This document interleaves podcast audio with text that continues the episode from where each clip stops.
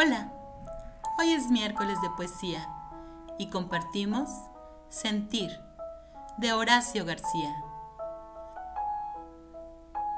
Siempre sentir, tan solo eso, una caricia, un dulce beso, la mano tibia, una sonrisa, tantos deseos, la compañía los sueños libres, largos paseos, algún camino, paisajes nuevos, ojos sin tiempo, bellos recuerdos, una partida, algún regreso.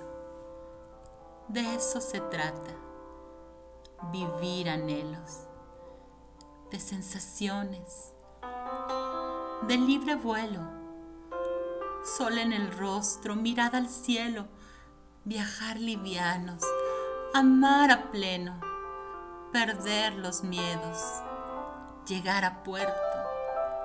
La vida es breve, corto es el tiempo, verdad a gritos, ningún misterio, siempre sentir, tan solo eso.